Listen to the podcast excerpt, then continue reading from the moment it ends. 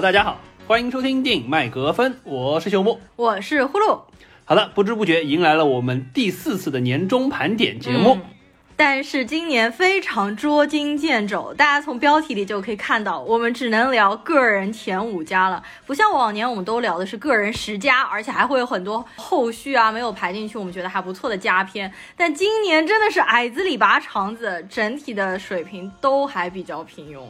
没错，介于今年疫情的这个情况，确实让我们有一种巧妇难为无米之炊的感觉。没错。那么我们按照惯例吧，还是先请呼噜来自报一下今年的观影情况啊。好的，好的。我今年的话，在豆瓣上面一共是看了二百九十部电影，但是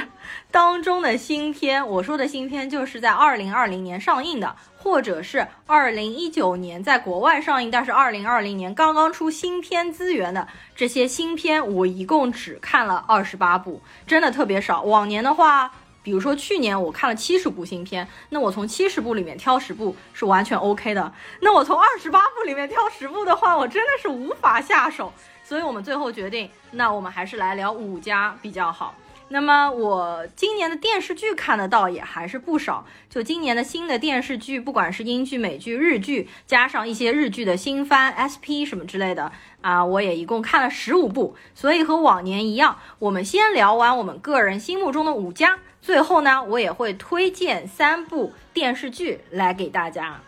然后呢，我再报一下我淘票票的记录吧，因为我每年都报，这是一个我们电台的传统了。嗯，前几年的话，我淘票票差不多每年是会花在院线片上面六千多块，去年是花了四千多块，我还说，哎，给我省了不少钱呢。没想到今年真的是没有电影可以看，我今年只在淘票票上面花了一千五百块钱左右的人民币，然后一共是看了十八部院线片，而且这十八部里面还包括了我去上海电影节以及去俄罗斯大师展看的一些院线。所以说这是一个悲伤的省钱故事，想花钱都花不出去，没有太多可以进院线看的片子。是的，包括今年一整年下来，实际上呼噜好像唯一二刷的一部片子就是《信条》，其他的片子好像都没有一个二刷的欲望和冲动进院线再去看。对，《信条》呢也是因为真的智商不够，第一遍真看不懂，第二遍看了之后观感好了很多。好的，那我们今天就开始准备聊前五家的电影。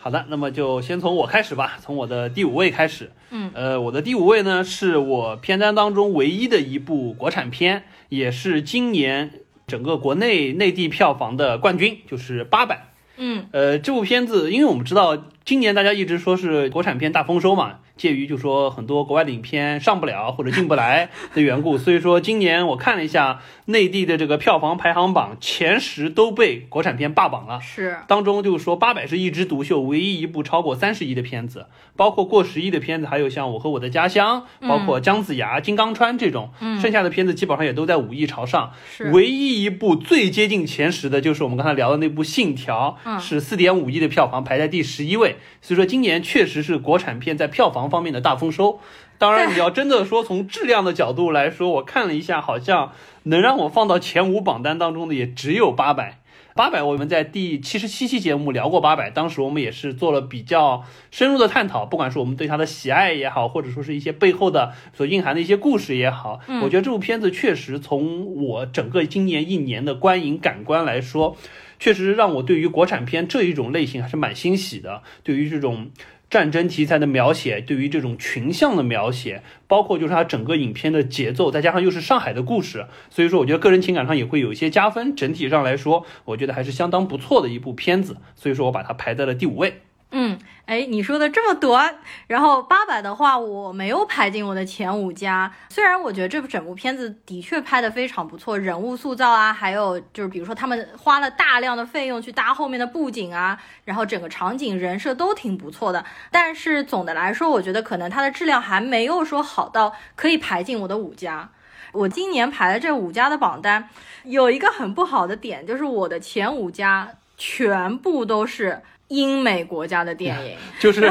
再也没有往年那种说我们为了片单的这个 diversity 还排一些，包括像就是说欧洲的电影啊，或者说台湾的电影啊，再也没有这个能力了，是不是？因为我去年排五家的时候，我说我在选择电影的时候，啊，我是会选择尽量国别不同的电影，所以我去年还选择了除了英美之外，还选择了德国的、日本的、韩国的以及中国台湾的电影。今年真的是没办法选了，所以我们前面的五家，就我和朽木还是有几部都是重合的，而且我相信肯定也是大家可以想到的。但是呢，我们这次五家的片单里面还是会有一些我们之前没有聊到过的电影，所以我们应该着重会聊我们之前没有聊到过的。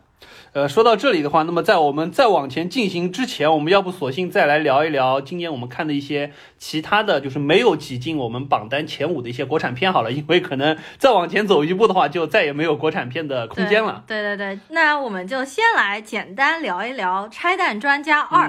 因为为什么呢？因为《拆弹专家》实际上在我的五家榜单，我是纠结了很久。啊，最终没有把它排进我的五家。我是挺喜欢《拆弹专家二》的，最后应该可以算在我的，比如说排名的第六、第七位，就是候选名单里面。但是它稍微掉出去了一点点。就是《拆弹专家一》，我也挺喜欢，它是一个 B 级片风格的。然后《拆弹专家二》整个前一段我都非常的喜欢，整个气氛塑造也非常的好，而且我特别喜欢那几段，就是刘德华刚刚出来的时候，比如说去商店里面救小女孩。然后去居民的家里面救那对情侣，包括他去微波炉里面救那只猫咪的时候，那几个场景我都特别的喜欢。但是拆弹专家给我感觉从后半段开始。啊，一下子就拉垮了。嗯，特别就是他失忆了之后，他在后面，比如说他和妮妮两个人在那边交谈，然后那一段记录被那帮坏的、呃邪恶的组织那些人发现了之后，后半段就给我感觉变成了一个非常简单纯粹的动作片的感觉，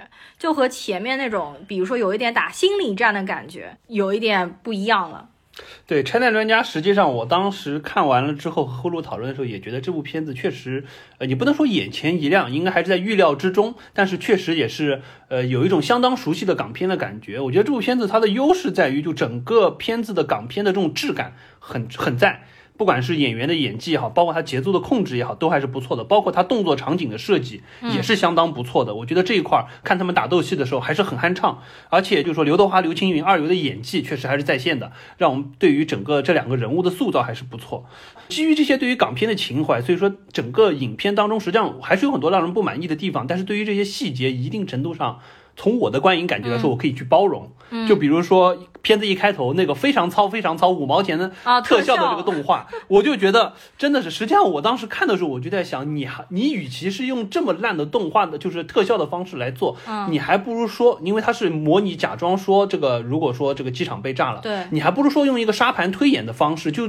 类似像特摄的方式，做一个小的沙盘去演绎一下，相当于是说，如果发生了这样，你在沙盘上模拟一下，都比用这种比较廉价的。电脑特效要好得多，因为好的电脑特效我们看太多了，真的不想看。对，反而你用那种比较原始的实物，对于港片我们是能接受的，那就是这种低成本制作的情况下可以去采用的这种模式。但是其实这部片子成本不低。对，所以我就很纳闷。对，它不像它的第一部，其实是拍成一个 B 级片的质感。其实这部片的成本很高，但我也不知道为什么它的特效就做的很假。对我也不太清楚到底是怎么回事。包括这部片子，实际上从情节角度来说的话，因为港片实际上在很多就是说细节的设置上，或者说情节的合理性上，做的是属于就是基于香港文化特色的合理。但是这部片子我还是觉得有一点，就讲讲白了，这个事儿有点玩大了啊，因为它已经从一个简单的爆炸拆弹的案件，变成了一个恐怖袭击的高强度的案件。已经到了要用核弹去炸机场的这么一个事件，你就会发现，这反派整个一大帮就是一帮傻逼。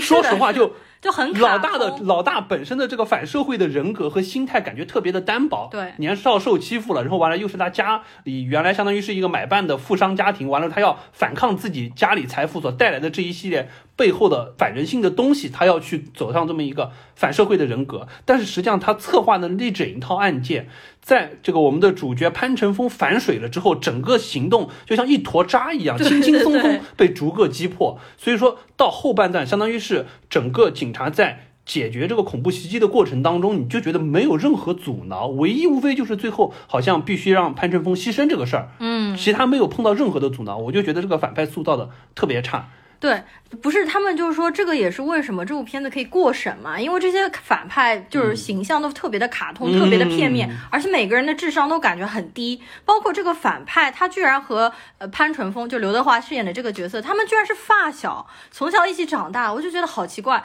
因为一开始塑造的是刘德华和刘青云，他们感觉是一对好基友，怎么突然之间又？出来了一个反派，居然是跟你相识更久的。就是感情，你应该是去帮反派吗？就很奇怪。对，而且说到感情这一块，实际上你会发现，倪妮本身在这里面的感情戏，我觉得落脚点实际上是有一点站不住的，或者说她的这个情感变化，反正是让我不太幸福的。从她一开始实际上是和刘德华饰演的潘成功是一对，到刘德华实际上受伤了之后，开始逐渐性格反社会化了之后，他又开始相当于两个人渐行渐远，又知道了他失忆了之后，又想把他拉回来。刚开始可能是出于说，我希望相当于是愚公，我希望能他继续把他骗他去做卧底，完了之后就说利用他的这么一个身份去破坏恐怖袭击。嗯，到后来好像又真的又找回了当年的感情，但是在这个当中的动机转换，或者说他最后就落泪的那一刹那，他这个心，他这个整个的心态是愚公还是愚私？嗯，包括他本身对于公务他所要去解决的这个事件和他对潘晨风的感觉孰轻孰重，孰真孰假？实际上我看到后来，我是觉得。要么是我觉得铺垫不够，要么我觉得实际上就是就拉高潮拉得太快，拉得太猛，所以我觉得这段戏实际上是让我觉得，就我个人是觉得没有必要在港片当中，尤其是这一种类型的港片当中，没必要塑造这样的一个形象。我觉得像一当中处理不要那么强就会好一点。二当中我觉得这块过于强调，可能是大概整个制片组给予你，你想给他拖的稍微高一点，对，但是实际上让我觉得。是不满意的。这个片子呢，反正到后半段主要就是开始各种各样的打斗场景了，所以我就有一点点出戏，就没有看得像前面那么的聚精会神。然后到最后刘德华就炸桥的那一段，刘青云居然说：“兄弟，你撑着，我先走一步了。”然后感觉有一种他就真走了，我真没想到就这么轻而易举。对对对，就感觉走得非常果决，有一种好像就你留在那上厕所，我先走了一步的那种感觉。我觉得邱礼涛可能想拍一系列的拆弹专家，比如说他。要拍三，因为比如说第一部里面最后也是刘德华饰演的那个角色被拆弹的时候炸炸死了。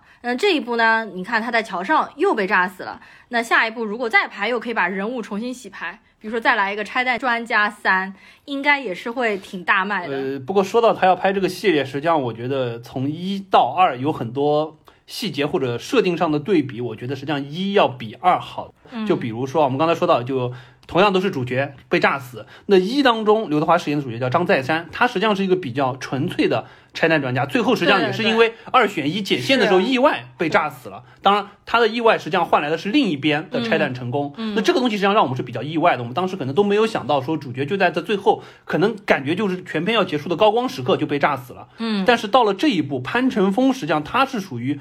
当中走了弯路，去协助了恐怖分子，后来好像又因为就感觉无间道又要想做回好人，对，确实也是心态转变了，想要去通过牺牲自己来赎罪的这种感觉。但基于他的背景，他相当于是一个死得其所的人。或者说是一个将功补过的这个牺牲，所以说大家会觉得这一块儿相对就没有那么强的突然性，或者说没有那么强的意外性。对，包括说实际上当中我们说第一部和第二部都有一个牺牲的警察。对对。第一部那个年轻的警察当时是身上被拔满了炸弹，对，完了之后那个张再山过去了说不好意思拆不了，那你现在唯一能做的就是在这边站定了，然后敬礼，然后保持自己警察的尊严，然后就被炸死了。我们当时很意外，觉得好像好震撼，对，就这么突然的就被炸死了。当然我们说到这个警察蛮有意思的，就是这个。演员他叫蔡汉义，他在这一部当中就是去饰演去炸那个教统局的那个人。哦，就是那个就是戴着披着头发，对对对，很好。最终就说他这个 两部当中都有他要去炸一个东西。第一部他这个年轻警察的牺牲让我们也是很震撼，当时确实没有想到。但是到了这一步，牺牲的警察实际上是在刘青云去拆炸弹的过程当中，一个警察被狙击手残忍的枪杀在现场。并且是属于虐杀的这么一个心态，但是那一点的意外性，第一不是很强，第二突然性也不是很强，第三在现场实际上那些其他的警察对于这个警察的救助几乎是没有看到，所以我觉得这块儿也会比较假，而且在现场实际上那一场纯粹就是说这个警察的牺牲是为了去凸显刘青云和刘德华他们在两条线当中各自情感的冲击。但实际上，这个警察的牺牲就沦为了一个工具，远不如在一当中那个牺牲的年轻警察带来的震撼感这么强。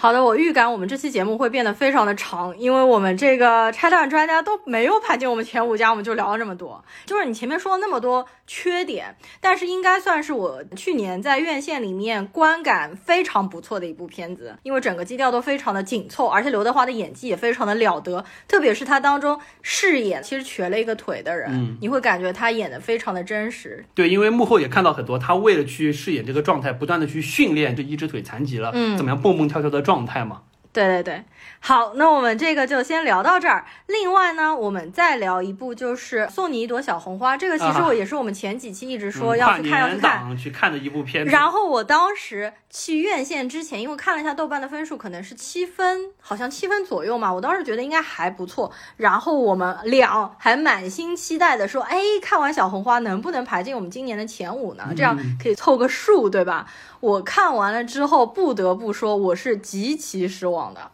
对这部片子，实际上我的整个。观感还行的基础是我对于他的期望值非常之低，因为是吗？易烊千玺虽然演技一定程度上受到了认可，因为《少年的你》，但是毕竟他在《少年的你》其实里面演的不错，很不错。对，还不错。对，这部片子实际上，对，我们实话实说嘛，就是《少年的你》演技确实不错。这部片子当中的演技实际上不如《少年的你》，而且我也觉得可以看得到，就是这部片子实际上对于易烊千玺最可惜的一点就是。因为我们知道这部片子的导演韩延实际上原来是监制，半路接手，嗯，所以说他这边有一些讨巧的策略，就是利用粉丝经济，包括把癌症的这个主题深化了，包括对于易烊千玺，感觉有一种榨取粉丝经济的这种感觉，给他加了一些霸道总裁的台词，包括还有脱衣服的戏，所以说实际上一定程度上，我觉得就分散了他对于演技这个人物塑造的专注度，让你觉得好像有一点在讨好粉丝，这是蛮可惜的。反正易烊千玺的话，我看完《少年的你》，我其实对他好感度是上升了很多的。但是他这次里面有太多男友部分的戏份，包括他去不停的追求刘浩存演的这个小姑娘当中，很多应该是让粉丝看了可以高潮的那种戏嘛。但是我看了就会很尬，包括当中脱衣服那个片段。另外，大家也说这部片子是去年院线里面被评射最严重的，因为大家都在拍。易烊千玺，包括我的朋友圈里面都有人还在评这部片子，连影片当中都可以放出这个爸妈评在电影院评射直播的这个场景。其实整部电影我看到最后的 last straw 就是最后一击的，就是他父母到最后居然给我来一段鸡汤的视频，里面有一段他爸妈在电影院看恐怖片，他妈还在那边一边录像一边说：“哎，你看你爸吓成这样。”我当时整个心都凉了，我就想给这部片子打零分，好吗？对啊，这部片子好歹你也是在大荧幕上映的，你对于这种观众的观影导向到底要起什么样的影响？作为一个导演，为什么会有拍出这样的片段？我就觉得很吃惊。另外就是整个片子，我本身是带着可能像药神这样的一个高度是的，我一开始也是以为这样。呃，我我以为就是没有达到药神这个级别的话呢，可能也是比较现实题材的。但是我感觉他是利用了癌症的这个题材，但是拍了一部校园青春偶像剧，包括它当中有很多我感觉。也就是可以放到抖音上面去做宣传的短视频，一个一个片段加上 MV 的滤镜，整个连起来的一部电影。它的时长太长，我到后面就觉得导演感觉都没有素材可以拍了，就一直在加入一些比较鸡汤的。对我感觉整部片子实际上可能从原来的原始的剧本可能就一个半小时最多了，但是它当中你可以看到明显有一些东西是为了拖时长，或者说是。导演想要加入一些所谓的癌症梗的元素，或者说是一些升华主题的元素加进去的东西。因为一开始我也以为是药神这种类型的，或者说呃可能会就说是一个加强版的《滚蛋吧肿瘤君》这种风格的，没想到它实际上是套着癌症主题的一个这个爱情片。对，完全聚焦在两个人的爱情上。对对，所以大家不是说这部片子就是完全是抄袭啊，或者借鉴，就是说什么抄袭幸运里的错。好，幸运里的错，我好多年前看的，我现在因为现在不记得，所以我不能说它是抄袭。就是如果大家要判断的话，还是自己去看一遍。但是幸运里的错，其实我本来就不喜欢。然后说到这部片子，实际上就前前面大半段都是在说爱情故事，但是你会发现最后的半个小时夹杂了非常多的东西，不管是我们说小岳岳的那个可能同性或者跨性别的这么一个梗，在这当中衍生了一段，包括酒桌上的那一段，再包括最后的最后，我们实在是不能接受，就为什么要跑到像青海湖那边去拍了一段像牛奶广告一样的这种纯白宣传片，我们也不懂，还要塑造出一个所谓的平行世界来给大家一个虚假的美好的景象。应应该就是他最后塑造平行世界，可能是想给你塑造一个煽情的泪点嘛？你看，跨年档还是要美好一点，如果我们没有生病，我们会怎么样？怎么样美好的生活？但是让我感觉真的非常的低级。我觉得可能整部片子让我感觉最感动的是最后放演员字幕的时候出现那一段一段真实。但这个 说实话也是导演为了就知道自己实际上片子的含量不够，拿一些。东西插在后面的这种感觉，反正这部片子我觉得可能是就我们俩错误估计了它的定位，所以说实际上让我们感觉落差非常非常的大。我看完我就觉得不太好看，但是你看完不是感觉观感对？就我看到一半，我大概看到就是明确到大概半个小时左右开始进入爱情戏阶段了之后，我大概就有一点有一点悟透了。我知道基本上就是我就冲着这个易烊千玺，包括这个刘浩存他们的这种年轻演员的这种爱情戏的这种塑造去看了，只是说最后半段就强。新加的很多癌症梗让我又不适回去了。前面半段因为你放平心态了，你就觉得好像哎，易烊千玺的演技还是可以的，对不对？我觉得易烊千玺的演技，就是大家都说他这次没有少年的你好，可能也是和演员搭戏相关，他需要有人带着他。就是因为刘浩存演技也真是不咋地，反正我当时看一秒钟的时候，我觉得他其实演的还不错。对，我们当时只是说他的声音比较出戏嘛，就是那个声音比较稚嫩，然后可能不能配合当时的那种电影感或者年代感。他放到这部现代戏里面呢，我本来以为会好一点，结果我发现我还是觉得比较违和。包括他在当中演一个，我觉得和他本人的感觉很不相符的一个豪放的女生，就比如说她当中和易烊千玺啊有几段，她想显得自己非常豪放，吃烧烤或者火锅啊，喝啤酒那几段，就会让我觉得非常的假。所以说刘浩存他要提高他的演技，或者他想再接张艺谋接下来的戏，他要想再吸引。观众们、影迷们去影院看他，他真的要提升自己的演技。毕竟是刚出道的某女郎嘛，离十年前的那个某女郎，离《少年的你》当中的周冬雨，毕竟还有。可能八到十年的这一个成长的阶段，我们往后再看吧。对，说到周冬雨，周冬雨的演技其实大家还是比较认可的。嗯，因为我最近回去重新看了一遍《山楂树之恋》嘛，也是惨不忍睹。我就发现哦，周冬雨当时的演技真的是惨不忍睹，太吓人了。所以我在想，也许刘浩存的演技也是我觉得张艺谋他选角的时候都是基于他这个角色需要去选择那种他所有的演员选出来，当年都是属于非常青涩的，哪怕最早年就是说，我觉得可能唯一。不是的，就是巩俐。巩俐当年章子怡第一部就非常厉害啊。章子怡的那个模式，完全我觉得是按照巩俐选出来的。所以说，对于那些戏，对于就是我觉得那个题材的戏，对于他们来说，不会让我们觉得现在，尤其像刘浩存演这种就是现代剧，让我们觉得离生活比较贴近的都市剧，会让我们觉得就是说那么的尬。我觉得可能是有一个特色，但是你会发现他选演员的这种风格和这种演员出来的那种就所谓璞玉一般的演技的这种模型是非常类似的，可能只是说留给他们的是未来能不能成长成为一个真正有担当的演员，这可能是需要接下来五到十年的去磨练的感觉。嗯，那就看看他们两个接下来的表现吧。这部片子后来票房是不是也还可以啊？呃，票房反正没有进前十。所以说这个应该也不算特别好，虽然踩着跨年档，好像是不到十亿吧，我记得就是可能十亿左右，还没到十亿的样子。因为他后来排片还可以，因为秦雅集和那个不是就不能就是突然之间这个片子的话，对这个片子应该还行，但是呃，它因为是在二零二一年，所以说实际上不在去年我们说的。对，但是但是这部片子其实很多人也是在年底去看的，因为它是是圣诞节就上了，所以说也有很多人是在年底看，所以我们勉强也把它算成我们去年。的片子就一块儿聊吧。好的，那我们现在是把等于我们今天唯三要聊的国产片全部聊了啊。我可以另外再插一嘴，实际上就是说国产片当中还有一个也是属于就有点类似于像你的拆弹专家徘徊在五家线之外的，就是姜子牙。实际上我当时蛮想把姜子牙排进来的，因为姜子牙不管怎么说，作为一部国产片，虽然刚出来的时候大家觉得。呃，这个让他去继承这个五十亿票房的哪吒魔童降世，好像确实有一点让大家大跌眼镜。当时我们也简单的聊过，姜子牙实际上它并来并不是作为哪吒的续作，对，实际上是同时期开发的。当时我们之前还聊过，说我们本来要不是因为我们去三亚玩了一圈，可能会录一期姜子牙的专题，对你不是还买了那个封神榜的书？所以说姜子牙这部片子，实际上我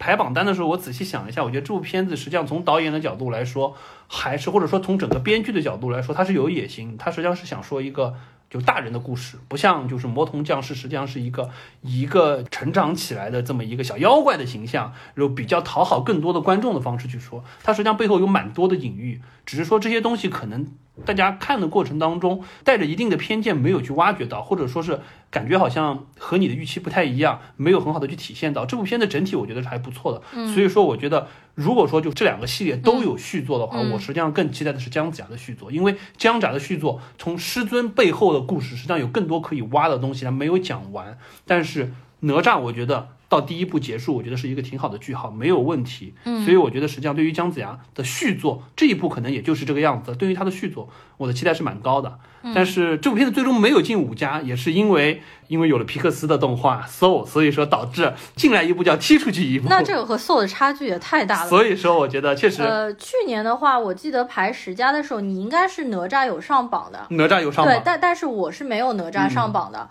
如果让我评价哪吒和姜子牙，我也是更喜欢姜子牙。是的。他整个画风啊，然后电影的基调就更加的偏黑暗，更加偏成人向一点。所以说我可能也是。更喜欢姜子牙。好，那么我们今天呢，啊，国产片就先聊到这儿了。我们接下来聊的电影应该全部都是欧美的，对吧？你的榜单也是吗？没错。好，那么接下来来呼噜揭晓一下你榜单的第五名吧。好的，你刚刚说的你的第五名是八百。好的，那我的第五名呢，叫做《神器之地》，英文叫做《The Devil All the Time》。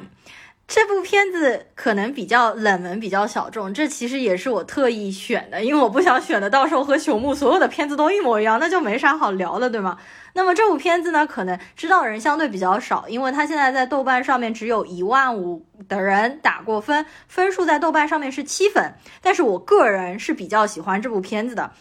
它的风格呢，有一点像是昆汀和科恩兄弟的结合，但是可能没有达到像他们两个那么高的高度。但总体来说呢，就是属于那种人物很复杂，但是故事情节又环环相扣的片子。这部片子的导演非常的年轻，是八三年的新导演。我查了一下，他之前其实没导过几部片子，然后他是一个美剧咖。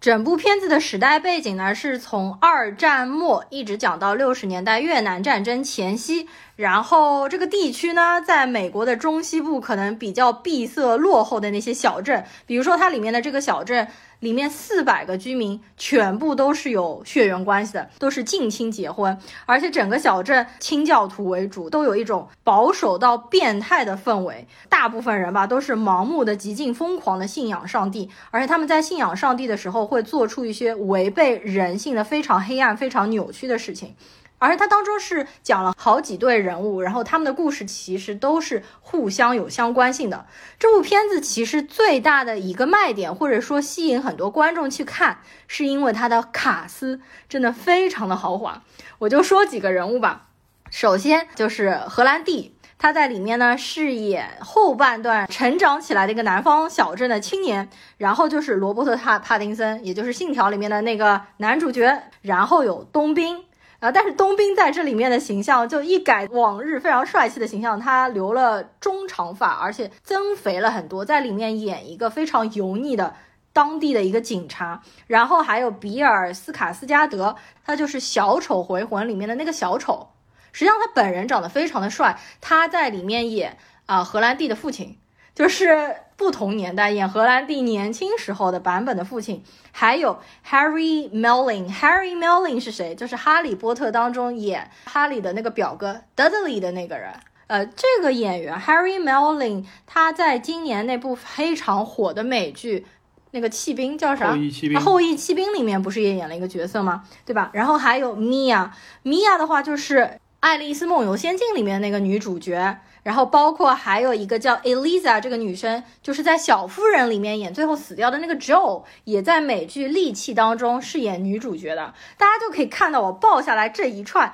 应该都是现在在好莱坞比较炙手可热的八零九零后的年轻演员，而且呢，你会整部电影看下来，感觉都是一些什么商业爆款的演员，他们想脱离这个标签，改走作者向的，就是那种文艺的或者独立向的电影。而且这里面我比如说荷兰弟，还有罗伯特帕丁森，我觉得他们都是奉献出了比较不错的演技，特别是荷兰弟，我觉得他之前因为都是演那种小朋友的角色嘛，就很奶声奶气那种，很学生气的。但是日部片子里面完全和之前不一样，我觉得这也是他挑战了他有史以来最复杂的人性的一个角色。虽然他在这部片子里面演的那个还是只有十七岁。但是和以往的角色完全不一样，包括罗伯特·帕丁森，他之前一直给人感觉非常的帅气高大，但是这里面演了一个非常猥琐的牧师的形象，而且他为了去学当地的口音，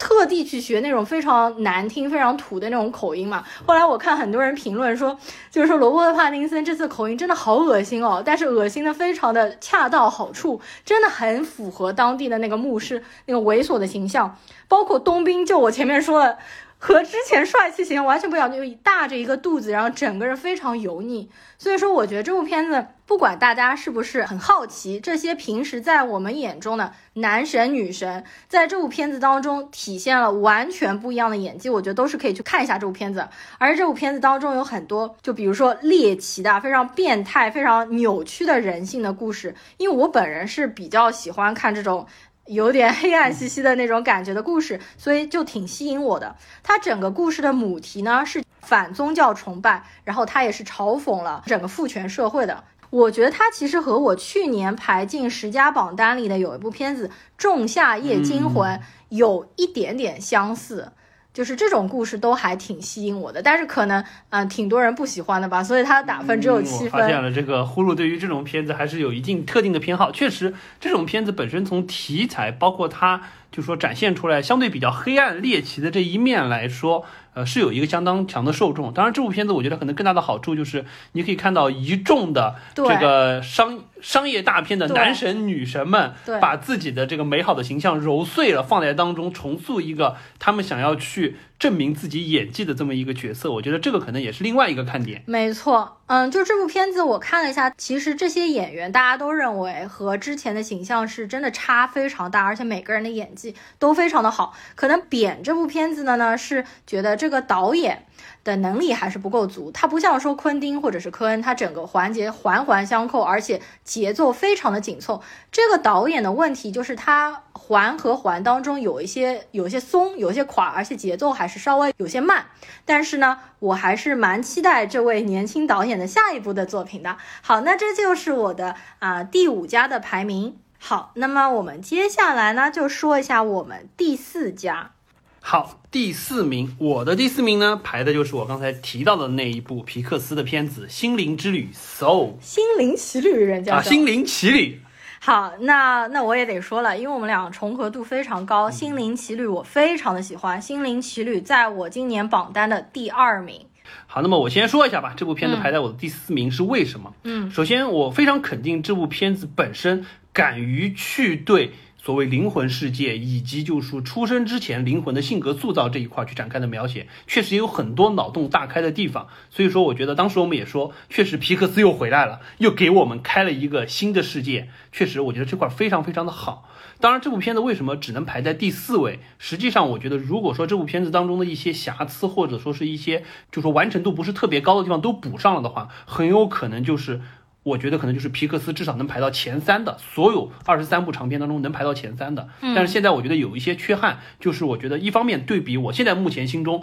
皮克斯 Number One 的 Inside Out 头脑特工队，我觉得实际上它对于内心世界的塑造，就 Inside Out 对于内心世世界的塑造完成度是更高的。这部片子感觉不像头脑特工队很多细节和个人的生活你能对照的起来，我觉得这个是有一点差别的。那第二个就是，如果说我会去不自觉的对比。头呃就是 Coco 就是《寻梦环游记》，那我个人的感觉是，《寻梦环游记》实际上它对于亡灵世界的塑造，就像《疯狂动物城》Zootopia 一样，非常的宏大，这是我个人非常喜欢的。对，再加上它借助墨西哥亡灵节这么一个非常就是有标志性的文化符号，来把这个整个故事串了起来，实际上相对而言观感上连贯性更好。这部片子实际上一定程度上，我觉得还是就是不管是现实世界和真实世界几次切换，有一点断裂感。我觉得这可能是两点瑕疵，这也是为什么在我的榜单中它排在第四，没有排到更高的一个原因。呃，我记得好像 Coco 就是《寻梦环游记》，你是在哪一年排排第一？对，我有一年排第一。呃，一八年的时候，就是一八年的时候，我当时排第一，因为我当时真的是震撼了我，从来没有想到有动画片能敢于去把死亡的这件事情描述的如此活灵活现，而且富有教育意义。啊。我特别喜欢《心灵奇旅》，其实这也是我非常感性的一面，可以给这部片子打到非常高的分数。当然，理性的一面来看，它还是有一些缺点，比如说它整个设计当中是有不严谨的地方，这个我们一会儿再说。我是觉得《心灵奇旅》一定是可以拿到今年奥斯卡，如果还办的话，今年奥斯卡线上奥斯卡，对吧？最佳动画长片应该是毫无质疑。我觉得这部片子给我看完了之后，我的心里很平静，就整个很舒服。我觉得我很少看完电影之后会给我这样的感觉。这部片子在最后那个黑人看他手里的花瓣那边，我真的就被触动到了，而且那种感觉是内心是融化了，然后慢慢的流下眼泪，就是那种默默流泪的感觉。就我对比一下，Coco，Coco 是那种给你重击，就心理上一个重击，然后你生理性的哇哇大哭的那种感觉。但是 So 不一样，它就是会让你默默的流泪，就感觉它它真的触到了我的痛点。而且他会给我觉得成年人或者说各种打工人吧，社畜一记摸头，在年尾给碌碌无为的人生一点慰藉的这种感觉，我真的可以把自己套入到这个黑人当中，有很多情节，所以我就看了特别的受感动。我们先来说一下这位导演吧，这位导演叫做 Pete。Doctor 不得了，他其实应该算是约翰拉塞特被弹劾了之后嘛，现在皮克斯里面最重要的核心人物了。而且他从来没有失过手。他之前导演的三部片子，一个就是《头脑特工队》，这个我是非常喜欢的；第二就是《Up》，叫做《飞屋环游记》；第三部就是《Monster Incorporation》，就是怪物电力公司。这三部都是正好在我成长的过程当中看下来。我算是可以排进前五的三部片子，所以他基本上是没有失过手。而且他在非常年轻的时候，也就是说二十七岁的时候，他就已经在皮克斯里面给《玩具总动员》第一部和第二部写剧本了。所以他整个人是现在可以算是一把手，而且我们一定是非常可以期待他之后的作品。而且你会感觉他的整个这些系列下来，他的那个里面的人物形象。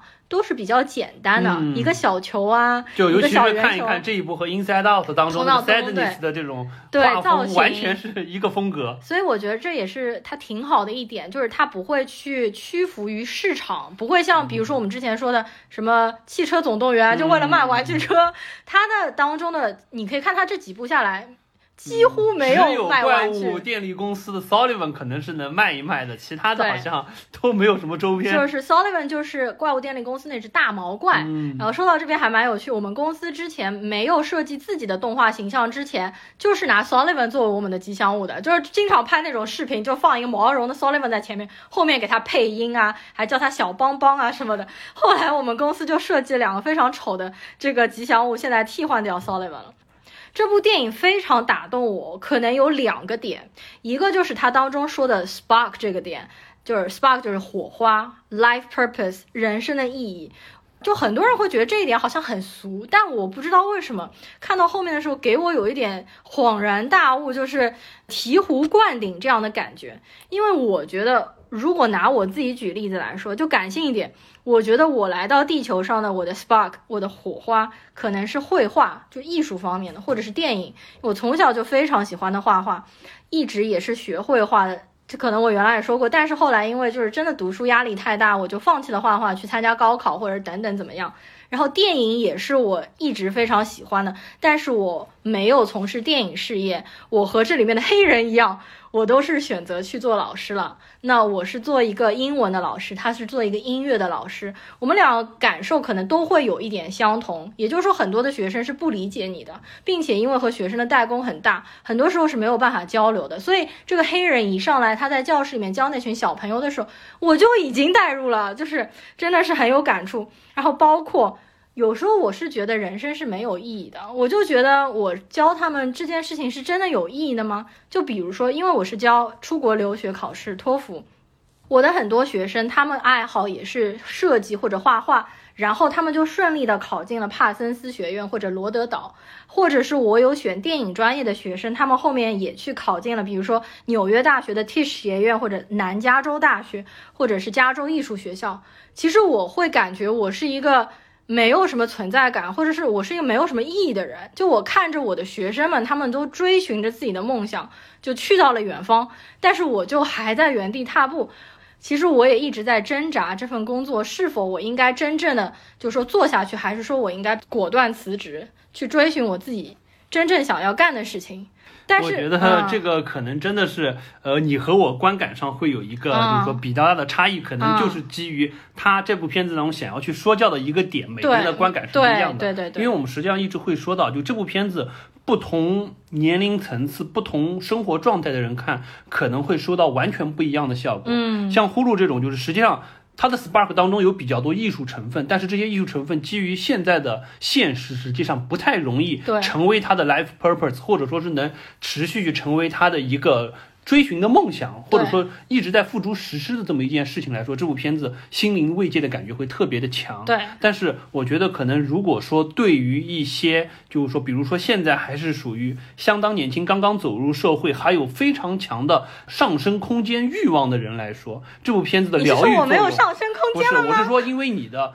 你的追求和你的。就你的追求和你实际在做的事情当中是有插入的，嗯，但是实际上有很多人刚刚踏入社会的时候，他内心中有一个非常强的想要把自己，至少他当时认为。他有 passion 有 spark 的点，嗯，成为他未来职业的助推力。嗯，对于那些人来说，实际上这部片子的疗愈作用没有那么强，反而他们可能会感到一丝消极，或者说是一丝懈怠的感觉在里面。可是我觉得这些人真的非常少，就是说像谁能够把自己的 spark 作为自己的人生目标、人生的意义，或者是将来的职业的人，应该是很幸运的。我我不知道这些人是不是真的幸运。实际上，我觉得还有第二个点呢。实际上，这个是我个人的理解。我觉得深挖下去的话，这个东西。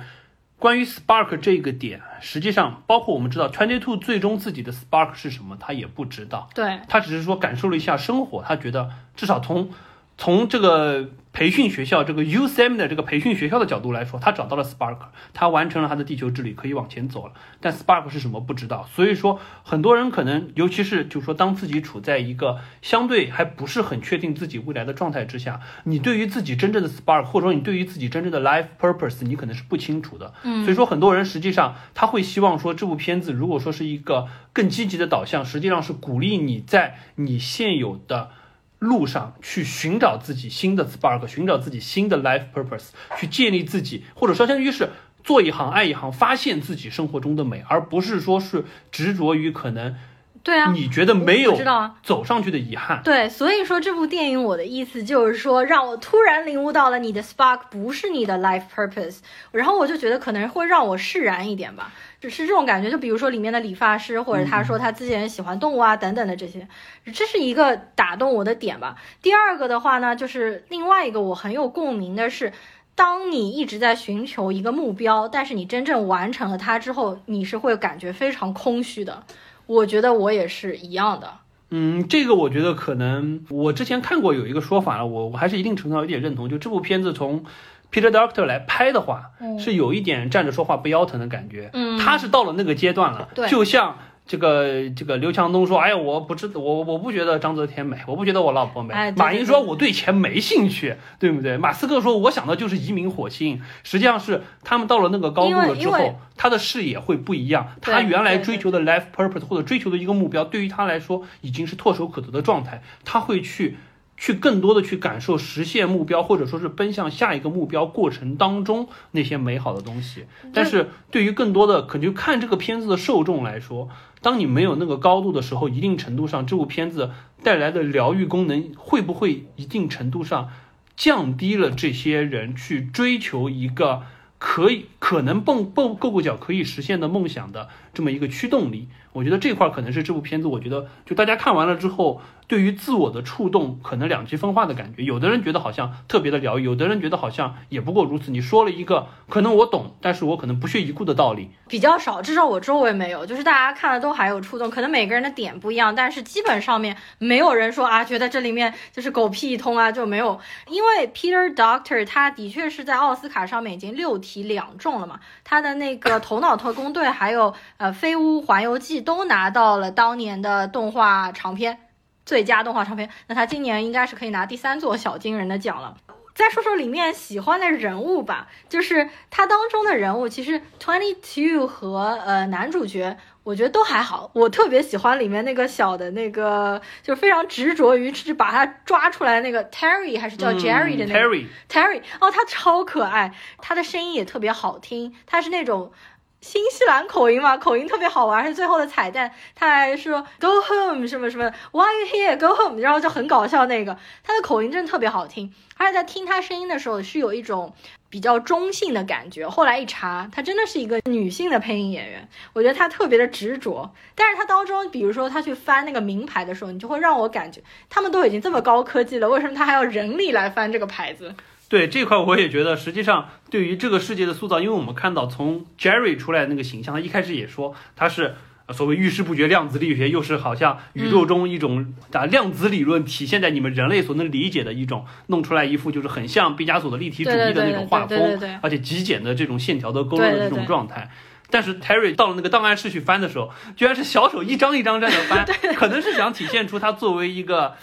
counter 就非常严谨的这个工作作风。但是我突然觉得好像 一下子就 low 了下来。对他这边可能是因为他在那边找的时间是他这边的时间要和那边相对应起来，那么他在这边找呢，就可以让二十二和 Joe 他们那边的故事就可以进行下去了。不然他这么快就找到了的话，那他们那边故事还没有发生，这可能就是一个问题。那我觉得啊，这部片子整的来说给我的感觉非常的好，肯定是褒是远远大于贬的。但是不得不说，这部片子也是有一些缺点的，就整个世界观的设定上面并不是特别的严谨，是会有一点点混乱的。比如说，我举个例子，就是当他们两个灵魂掉进去的时候。Joe 的灵魂掉进了猫里面，然后那个猫不是就被挤掉了吗？那个猫就掉传送带里面，还很可爱那个样子嘛。但是后来为什么 Joe 的灵魂走了之后，那只猫感觉还是有灵魂的呀？对，感觉我当时就觉得很奇怪的感觉是吧？对，我就没搞懂。而且就是说我今天还特意二刷了一下这部片，因为现在资源出来了，我发现有一个很好很好玩的点，就是之前在传送带上我们看到 Joe 也好，其他的灵魂也好，都是蓝色的。嗯，然后那只猫就一脸呆，这个坐在灵魂带着往上传的时候，白色的它是彩色的，它是七彩的啊。它 所以说我不知道这，我真的你可以再看一下。所以我不知道这是因为猫有九条命，所以它颜色比较多呢，还是怎么样？反正蛮有意思的。确实，这个猫我也没想明白，为什么救回来了之后，猫的灵魂是不是又突然回去了？感觉就莫名其妙被挤到旁边一个地方又回来了这种感觉。然后这个猫可能也是呃，我比较喜欢这部片子，也是有一小部原因，是因为猫，因为我是猫奴。但是你会感觉它，嗯，把它的灵魂掉入猫的体内，其实这打的是一张安全牌。因为现在猫奴那么多，大家都很喜欢猫，所以说可能这也是很多人会更加喜欢这部片子的一个原因。但是这个猫的确做的不太可爱，不太可爱，就不太萌。这个我也是很佩服它的，因为一般人都会把猫做的超萌，眼睛大大，但这只猫长得的确挺丑的。我觉得可能要配合这个黑人说话的腔调。如果说是一只对吧美白大布偶，你觉得配上这个 Joe 的这个这个这个配音，感觉有点有道理。对对对，它当中有一些猫的那种小的特性还挺有趣的，比如是说抓毛球啊，对啊，看到光了之后会去抓，看到太阳就走不动啊，这种。对对对，这无法控制这个身体的本能的反应。好，那个你觉得还有什么地方就不太严？其实我觉得还是有蛮多，尤其是对于 Great Before 这个世界，很多的塑造我会觉得往来处，甚至来处，对，就这个灵魂塑造的世界，实际上就我还是要提到像 Inside Out。Inside Out 对于整个内心世界的塑造，不管是每一个性格、每一个 personality 的小岛，以及就是说记忆的深处，包括乒乓陨落在记忆的深处那一段，嗯，很多细节塑造，你会觉得深有感触，或者说你觉得你会不心不禁的扪心自问，是不是自己的内心、自己的记忆深处也是这个样子，自己的性格塑造也是这么来的？你可能生活中的一个小举动，对应的是你内心世界的巨变。不管是五个人在那抢控制台也好，或者说是每一个小岛。每一个性格的诞生也好，但是这个地方感觉是用了一个相对比较怎么说，就是比较粗浅或者说是比较一笔带过的方式，塑造了很多细节，但这些细节不太值得深挖。比如说，我举个例子，像在那个所谓的就是 Hall of Everything，就是万物都有的那个万物大厅，对，在那个地方，实际上他们就提到了，你是感受不到触觉的，感受不到味觉的，对对对，甚至说你。感觉好像那个地方除了视觉什么都没有。对对对。那么回过头来说，基于这样子一个东西，你灵魂在这怎么找到你的 spark？你的 spark 是不是完全基于你这个地方能看到的东西所做出来的？那么那么多基于艺术的，或者说是基于非视觉所带来的这些所谓的 spark 从何而来？你在这个厅里没有办法感觉到，反正我是是不能理解。我我也觉得，就是如果这个真的是 Hall of Everything，嗯，照理说二十二应该是可以找到，我也搞不清楚。光是这个问题，我就觉得这个大厅里，你一方面告诉人。你既没有痛觉，也没有味觉，所以说好像我 twenty two 在这边找不到能让我感到 spark 的点。那么回过头来，别的人找到那些 spark，如果说剥夺了所有的这些感官，只剩视觉的话，你从何来诞生这么多 spark？我觉得这是一个很奇怪的点。嗯，我们知道，就说这部片子，他 Peter Doctor 他同时做了这一部，也做了 Inside Out，两部都是他来做的。但是对于就是说所谓的这个人格、这个 personality 的塑造，你会觉得在。Inside Out 当中，实际上随着你出生了之后，你脑袋当中五个小人之间一个一个之间相互博弈，最终可能会有一个人占上风，有的可能是 Joy 占上风，有的可能是 Sadness 占上风，有的可能是 Disgust 占上风，都会有。但是在这个片子当中，你会觉得原来在你出生之前就已经有这么多东西赋予了，对，并且感觉是一个非常随机的，有的人可能是一个对吧？这个这个什么什么什么什么的什么对吧？我们就不具体说了。这个你会觉得好像和他之前的这个东西对应性。不是很强，到底这个性格的塑造，你因为是你是同一个人的作品嘛，我就会觉得很难受。有点宿命论，感觉好像哎，你怎么出生之前性格已经被决定下来了吗？这点我也稍微有一点吃惊。对，包括实际上还有一点就是，我会觉得所有分配给 Twenty Two 的导师都是那些伟人。对，而且这些伟人一定程度上，换一个说法就是，他们都是有明确的 life purpose，并且完成了自己的人生目标的这种成功的人。把这些人都拿去让他去辅导 Twenty Two，最终 Twenty Two 得到的这么一个 Spark 和这些东西完全不得干，甚至说可能很多的人都和这个东西不得干，很多的就是说灵魂完成的所谓的 Spark 都不是这种基于你人生目标去形成的这么一个火花。那么回过头来说，这个伟大的。这个生前世界培训学校，你对于导师的选取是不是本身就有问题？你是不是应该选取一些更多的，就是说可能真正能带来 spark 的人？比如说他们进入到那那个就是一个冥想的个 zone 的世界当中，你看天空中飘的很多。一方面，你看到很多的艺术家，还有很多实际上就是在从事的平凡生活的人，比如说有的人可能是在理发，在帮人家纹身，或者有的人可能就是在做运动。对对对，这些人可能才更真正的更适合去做导师。他们激起的 spark 是能满足正常人、一般人，不是我们这种，对吧？这个这个好像就是说想要去做很大目标的，可能就是像我们这种非常平凡的人所能激起的 spark。所以我觉得导师的选举这一块上，也一定程度上就过于 focus 在那些成功的人身上。嗯，我们今天看的时候，他其实后面贴了一面墙，全部都是曾经指导过二十二的那些。名人，我们定格下来看了一下，里面有几个中国名字，但一个都不认识。呃，不认识，我 不知道这是繁体字。因为所有的就是说英文的人，基本上看了都是伟人，不管是当中提到的像什么穆罕默德、阿里呀，包括像哥白尼啊，包括上面还有写的像爱因斯坦啊，像乔治奥威尔都有。对对。但是中文名，包括的还还有一些韩文啊、泰文，我们更看不懂。不不看。但中文的那几个确实看不懂，我不知道是不是皮克斯自己的职员把自己的名字写上去，反正你也不知道。呃，然后我觉得还有一些设定比较奇怪，就是说，比如说这个男主角叫 Joe，他刚去世的时候掉下去。哦，我先说那一段他掉下去那段，我非常喜欢，就他掉下去那段音乐也很诡异，配九千丁的音乐，包括他一下掉下去，有一点给我们感觉掉入四维空间的那个感觉。但是他这段过程掉下来之后，掉到那个地方就太呆萌了。本来你会感觉还有一点惊悚感的，结果掉下去之后就没有了。呃，然后呢？我想说的是，他刚刚死去掉到那个传送带的时候，为什么只有他一个人这么惊慌失措？就剩下的人都好淡定，都好乖巧的排队着就去 The Great Beyond。关键你能看到，就是说，除了那个一百零六岁的老太太，还有很多是年轻人，对，一个个都安然赴死。虽然我的理解啊，就是说是那个，就是所谓的那个大光球那个 Great Beyond，实际上。每一个小球到了那边都会就就缩成一个像灵魂一样的小圆球，然后会有有点像就是原来的那种电视雪花点像素滋的一声，然后就没有了。我的理解是相当于是一碗孟婆汤，你到那边洗净了前世的东西，转世投胎，可能就又到了 Great Before，变成了一个新的崭新的灵魂。我不想接受这种设定，我觉得这种设定太残忍，而且太恐怖了。可能是天堂或者地狱。对，如果是这样，我觉得 Peter Doctor 没有必要不拍出来，他可以拍出来，比如说。其实这整个就是像一个加工厂一样，你从这儿门进去，你从那个门又出来，那我觉得这太没有意思了吧？你至少给人留一点念想吧，你至少想的 Great Beyond，不说是天堂，但是是一个我们无法想象的一个美妙的世界。你别说你一过去，你又变成新的灵魂，你又回过来，那岂不是好？转世是一个好没意义吗？如果说是那边天堂地狱另一个新的，相当于灵魂纯粹灵魂，我觉得这是他故意不拍的一个方式嘛。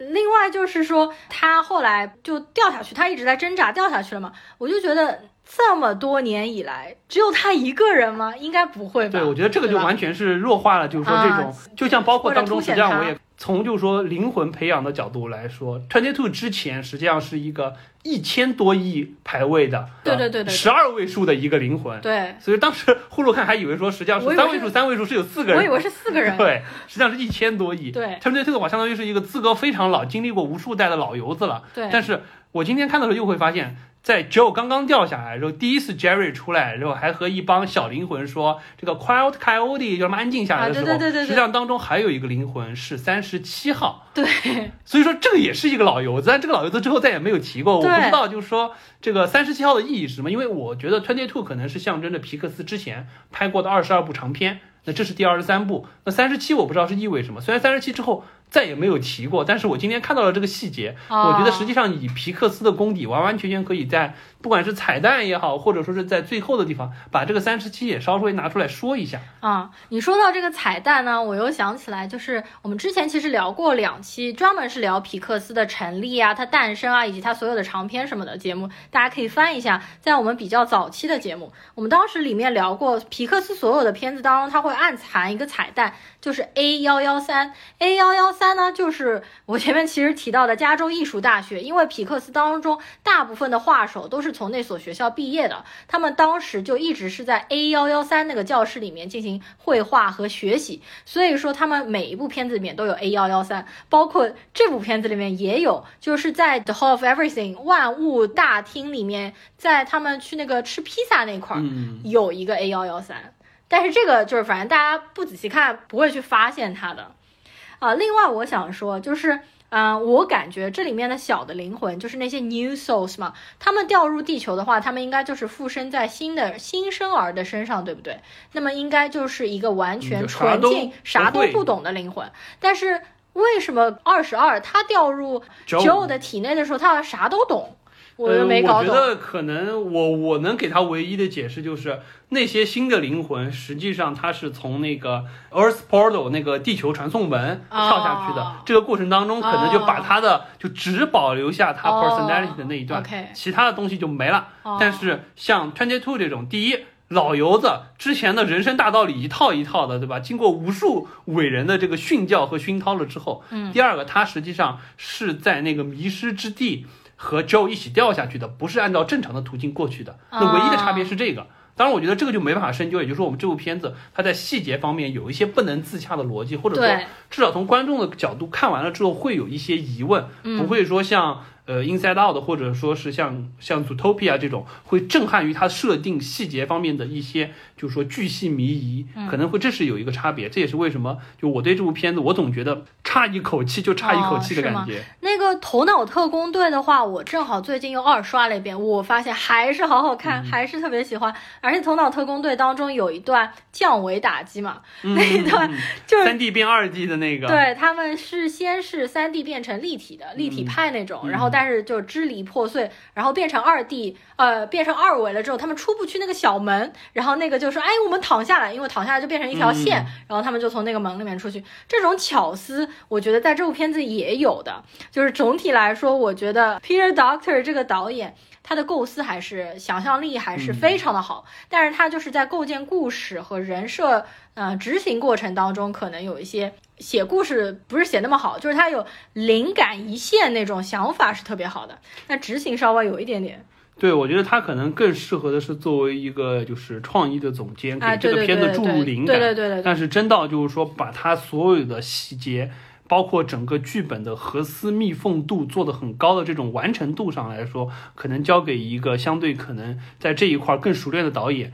整个片子的成片质量会更高。嗯，对。哦，我想起来这部片子。可能还有一部分人会不喜欢，比如说基金经理 啊。对，我觉得这块有真的有一点刻板印象。我刚才也想说，后来就我就没没说这一点，就是我可以看到，就是说在整个的所谓的迷失之地或者冥想之地，对，在天上那些冥想的进入到自己非常忘我状态的，都是艺术家，绝大多数是艺术家，还有一些就是那些就是说运动员也好，或者说是一些手艺人也好，对对对对对，但是。凡是那些就所谓的社畜们，在越无一不是在地上扫雷、迷失自我的那种胖巨人。我觉得这块真的是有一点，哎，反正有一点刻板印象，有点不太友好。对，就可能说，比如说，哎，有些人就是喜欢做基金经理啊，他觉得这个工作是特别好的，要投入巨大热情。你不能说这个人生是没有意义的，或者说这就是迷失了人生。所以我觉得他可能，我觉得可能是，比如说他赞扬了一群人。比较富有创造力的职业，但是他又贬低了一些。我觉得有一定程度上可能是好莱坞对华尔街的不友好，在这里略微体现一点。不过他在那边说基金经理的时候，就全场都笑了，就是 大家可能都还是都会有一点，就戳到大家心中都有的这么一个梗。对，大家可能如果是基金经理坐在那里看，他就不开心了吧？基金经理可能太忙了，没有空看这部片子。这倒也是。嗯，好的，呃，要不这部片子我们就先聊到这里吧。好，呃，那么接下来我们看一下呼噜榜单的第四位。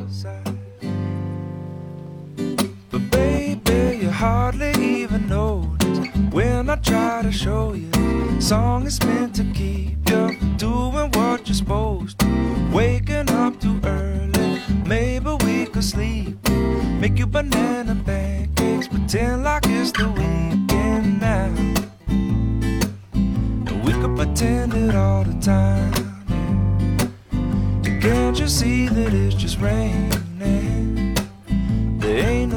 好，我们下面稍微要改变一下规则，因为我和朽木前四部其实非常的重复，虽然倒倒顺序，倒倒顺序，对，所以我们先不剧透我们的顺序，我们就说我们前四部电影分别是什么。嗯，好，那就是《七君子》，呃，叫做《芝加哥七君子》，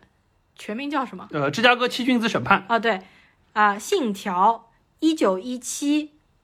还有《心灵奇旅》，没错，我和呼噜的前四部都是这四部，对，就是可能颠来倒去而已。对，我们就先就这几部片子，我们先稍微聊一聊，有一些我们聊过的。先把有一些信条和一九一七没聊过的，因为这两个都是聊过的。呃，好的，那么一九，要不先聊信条吧？好的。呃，信条的话，实际上我。最近又二刷了一下，因为呼噜当时是就二刷了，对。然后我是最近才片源出来，我又二刷了一下。我觉得《信条》确实这个二刷了之后，感觉细节满满，我对它感觉又上升到了一个不能说新的高度，但是我对它的观感又进一步的提升。因为我们之前《信条》也聊过节目，实际上当时对于《信条》我的感觉是概念非常高，但是完成度确实。有一点差，再加上剧本的拖累，实际上我当时觉得可能就是就是相当于是，呃，你如果说完成度好，你可能是我近五年来的最佳，但是基于你完成度不好，所以说我对它观感下降还蛮强的，嗯，而且看的时候确实也非常非常的累，因为这个概念太高了，导致我看的时候要不断的脑补，不管是。情节的合理性以及拍摄的，就是说技法上怎么去展现，非常非常的累。二刷了嘛，就相对有比较空余的时间去看一些当中的细节。嗯，我就我就举两个细节，我觉得这次我看到了之后觉得特别好的。首先，我们说这个所谓时间逆转这个概念，从设定上来说，它是高于《盗梦空间》的设定的，这点毋庸置疑。确实，在细节当中你可以看得到。我比如说举一个例子啊。它当中专门提了一点，就是说你进到那个时间逆转的那个红蓝机器的过程当中，当中提了一点，因为我们之前一直在说，可能这是一个讲究宿命论、决定论的东西，但是实际上在宿命论、决定论当中，你是有一个选择点在什么呢？他进机器之前，他会和你说，红蓝房间对面有玻璃，你可以看到对面。你进机器之前，你要看一眼对面是不是有一个逆转的你在做。和你相反的动作，你再进去，他再出来。对对对。如果没有这个动作的话，你进去的意味着你出不来。对对对。你就会迷失在时间的湍流中。要先看到。我第一次实际上我没有注意到这个细节，我第二次看了之后，我会发现，不管是主角，包括说就是说之后大批的队伍进去的过程当中，都会特意去给这么一个镜头。包括像就是说罗伯特·帕丁森演的这个角色，他在。有一次决定时间逆转的过程中，他也去确认了一下是不是有这一块，甚至到我们第一次看的聊的时候，实际上有一点没搞明白的，就是炸那个楼上半部分和下半部分五分钟时间点，对对对，那个地方实际上他们选择炸的那个时机，以及选择去炸的那个动作对应的，因为我们知道红队蓝队是相反相向形象，他们也看到了蓝队是有一个对应的炸楼的动作，才去选择的这么一个措施。也就是说，实际上时间逆转，因为有这么一个你可以看得到，相当于是时间对应体的自己的行为，你就给自己的一个选择，嗯你可以选择。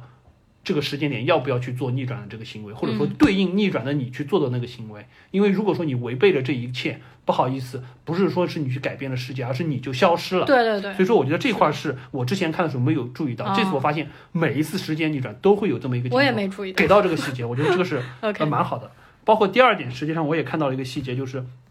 之前我一直是以为。最后就是说，这个帕丁顿他要去执行最终的任务的时候，我们知道，实际上他最终是去帮主角开锁，并且死在了那个铁门里面。我们一开始一直以为他是知道自己是从容赴死的。他说：“哦你放我走吧。他说：“你放我走吧。嗯你就说，实际上就所有一切已经发生的必然会发生，对所以他是认命的。他决定，他觉得这么多年来，我见证了你的成长，我也伴随着你完成这么多任务。嗯，但实际上，我这边看，我的感觉是他不知道，因为哦第一，所有他死在下面的这些场景，他是从他现在这个世界线的自己，他是没有办法知道的。我们知道，我们就在这个片子当中看到的帕丁顿是什么？是他在未来出生，被未来的主角招募，十可能十年或者说是多久逆转时间回来了之后，又和主角在第一次在孟买认识，嗯伴随他执行任务，再去找寡头，再到一系列最终救出主角，他是没有办法知道自己的未来走到哪一块儿的。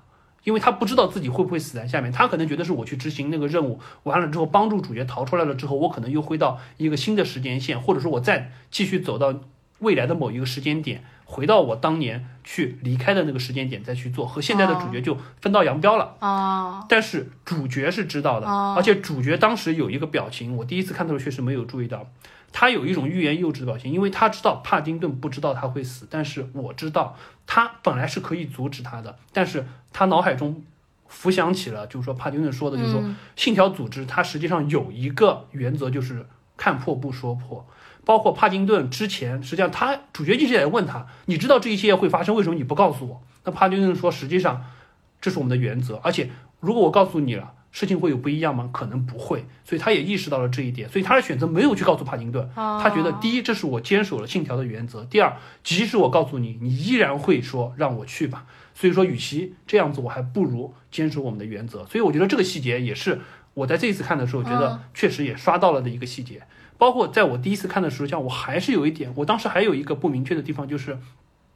主角实际上给了那个富商的妻子一个电话，说如果说你觉得有威胁的时候，对对对你就打那个电话，未来未来的人会收到。确实也是，就是说，某买的那个、那个那个女军火商本来是要把他杀了的，对，这时候主角在背后。一开始我没想通这个主角是哪儿来的，因为我第一次看的时候，我的感觉是从未来穿过来的。嗯哼，后来我想不对，未来的主角穿过来，那又得是十多年，就像帕丁顿一样，花几十年时间。哦，回来后来我第二次看，我实际上意识到了，他就是现代的这个主角，也就是讲白了，就是他在给那个女的电话几天之后，也和孟买的那个军女军火商见过了之后的几天，他就说了，而且在那个时间点，正是那个时间点，他意识到了，他也说出了，他相当于是他和帕丁顿分别了之后。他开始意识到了自己是创立信条的人，他也意识到了，实际上我就是唯一的主角，我不是一其中的之一，对我是唯一的主角。对对对，所以那段话实际上相当于是哦宣告了这个主角的诞生和信条组织在历史长河中建立的那一个奠基石是从这里建立的。所以我觉得这次，我觉得这个点也是我第一次看的时候没看到的。所以我觉得这个片子实际上厉害的点就在于，虽然说剧本拉垮，让我们看的有一点不舒适，但是呢。介于就是说它的细节特别的多，你一刷肯定满足不了，二刷甚至还不够，所以说它是一个就在高概念下被诺兰完成这种风格是可以支持你去不断的去刷的这么一部片子，嗯，而且可能每过一段时间刷，你都能看到一些新的东西，所以我觉得这是我对这部片子一些新的认识。嗯，你刚刚当中说的，就是说帕丁森实际上不是知道自己死去赴死，感觉好像就没有那么悲壮了。因为我我当时就是可能自然而然的认为他是知道自己要死，然后再去。呃，但也有可能，因为主角那欲言又止，我我是有印象的这个表情，我在想他会不会那个欲言又止的表情，帕丁森看懂了，帕丁森知道你想阻止我去死，或者说我觉得帕丁森那边已经推断出来，其实自己要死了，也是有可能。对，而且主角实际上也知道，我即使告诉你，你还是会选择去，啊就是拦是拦不住的。对《信条》的整个观感，我们之前在长节目，其实我也说了，我一刷看完是骂街，二刷看完提升了非常的高。这部片子可能真的还是需要去进行二刷和三刷，你才可以在这么短的时间把那么密集的信息全部都理解啊，然后把它融化它这些知识，还是有一点困难的。嗯，对，反正如果说想听我们具体聊《信条》的朋友，可以去听我们的第七十八期节目，我们聊的就是《信条》。嗯。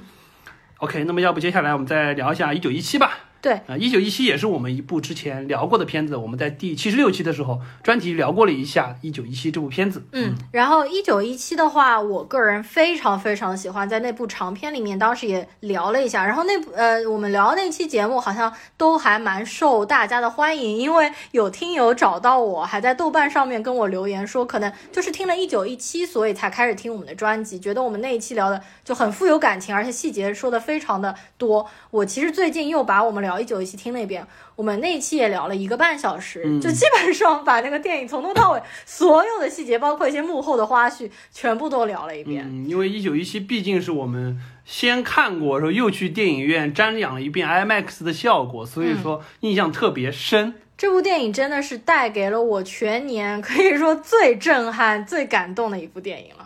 而且那个片子实际上当时放的时候，影院刚刚复工没多久，对对对我们在终于可以在大荧幕下感受这种大片所带来的震撼，而且是这种极致的视觉盛宴，嗯特别特别的爽。它绝对是我去年在影院看过，就是不无论是从各个方面来说，就是生理体验、心理体验嗯可能都观感最最，好的一部。对观感最好的一部。呃，因为一九一七聊了，所以说我们这边就不再赘述了。嗯那接下来还有一部是啥？啊，最后我们再聊一下，就是之前我们也没有聊过，但是都排到我们榜单前五的一部，就是《芝加哥七君子审判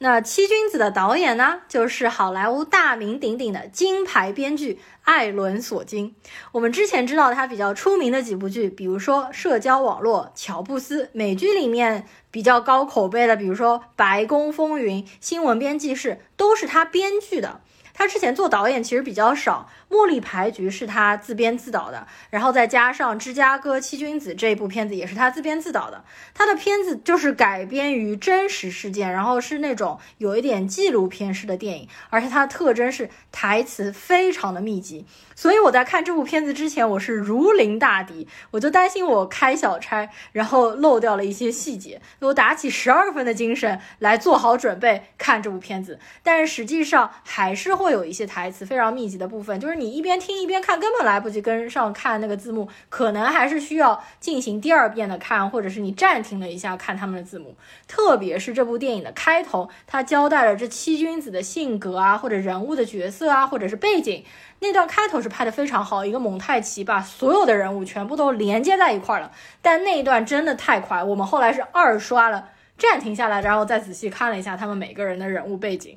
没错，实际上这部片子的开头确实我们在就是说看完了之后，马上又把开头那几分钟重新再过了一遍。对那段混剪用非常好的方式把这几个人他的内心就本身的性格底色，以及他参与到这个事件当中的一些出发点，都很好的勾勒了出来，和最后庭审他们表现出来的状态是完全对得上的。只是在当时我们第一遍看的时候。完全不清楚，这个实际上对于我们来说，确实也是一个比较大的压力。因为对于说像看艾伦·索金之前的，不管是社交网络，说扎克伯格也好，乔布斯也好，实际上这一些我们相对比较熟悉的商业人才，嗯我们更多的是当做一部传记来看，跟着他故事的情节往前走就行了。但这部片子除了我要跟上他的台词之外，对于这个事件发生的历史背景和这些人物在真实历史当中所起到的作用，如果说你没有一些了解的话，单从这个片子第一遍的观感来说，你肯定会遗漏到比较多的东西。因为我们知道这部片子叫《芝加哥七君子审判》，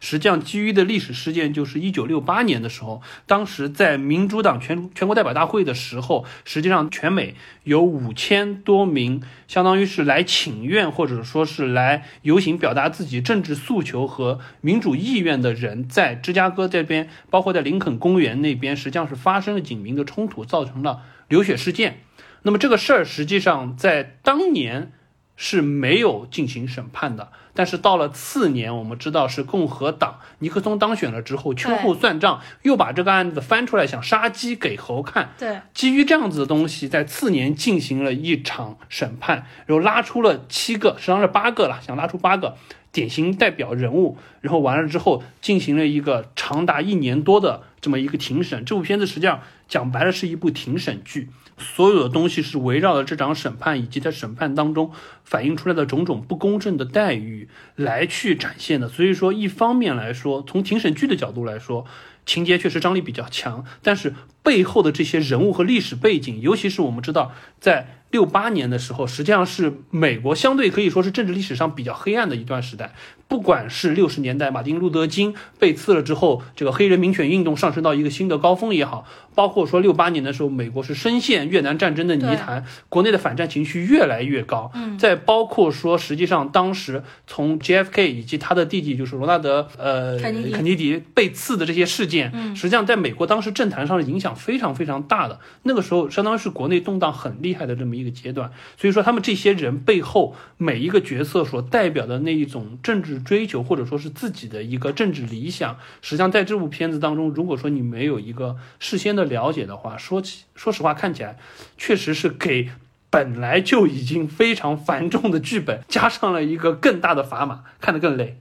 没错，就是说，如果对当时那段历史有了解的去看会更好。但是呢，也不要把这部电影想的门槛太高，因为我在看的过程当中，我发现其实还是非常好看懂的，因为每个人物的性格塑造的很鲜明，所以看的过程完全不枯燥，还是蛮有趣的一个过程。那我们接下来，我先简单说一下这当中几位演员吧。首先就是男主角，呃，七君子之一 Tom Hayden，就是小雀斑 Eddie Redmayne。他在里面有一个翻，反正蛮大的人物的转变。然后第二个比较出名的演员呢，就是 Sasha Baron Cohen，他是一个非常著名的喜剧演员。之前比如说柏拉特啊等等各种喜剧演员，他在这部片子里面呢，也其实饰演的就是一个 stand up comedian，一个单口喜剧演员。每次在庭审期间的周末，还跑到大学去做单口喜剧。然后他在里面饰演的啊叫做 Abby，然后是一个 yappy。Yappy 其实就是 hippie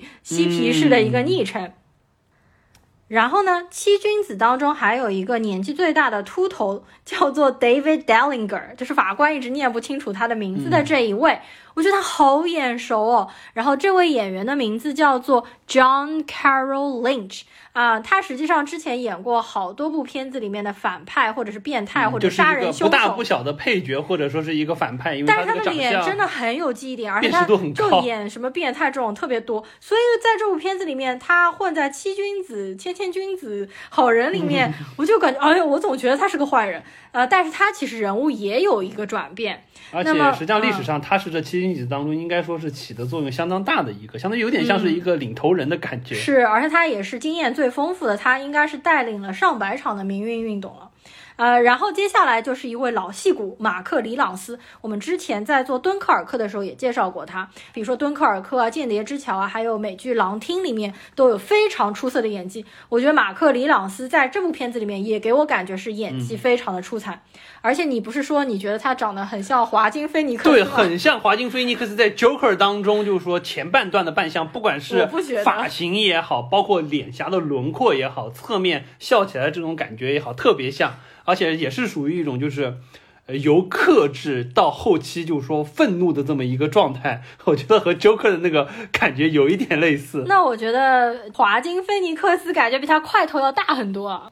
然后呢？接下来就是还有一个我们比较熟悉的就是囧瑟夫，囧瑟夫在里面应该演的是控方律师，对吧？但是我觉得他在里面的确演的不出彩，这个角色戏份也少，然后我觉得他台词念的也不是太好，而且他还秃头了，就是他的发际线往后退了好多呀。对他演的这个角色，实际上有一点让人觉得，一个是就他的这个长相有点 hold 不住的感觉，不太像是一个就是控方律师。对，一个就是这么大案件，相当于是委以政治重任的一场审判的控方律师。第二个就是他这个角色确实塑造在心态上有一个相当于同情好人的一个转变。嗯，这个的话，因为我看过，就是说他们去查的一些外媒的一些真实史料，好像没有任何庭审记录或者说是一些在记录的文案说明这个控方律师有任何最终偏向于或者说是心理上同情，就是说七君子这一方的任何表现。所以说这个应该是影片当中的一个虚构，可能是呃基于九瑟夫的这个角色做的一点讨好观众的感觉。但是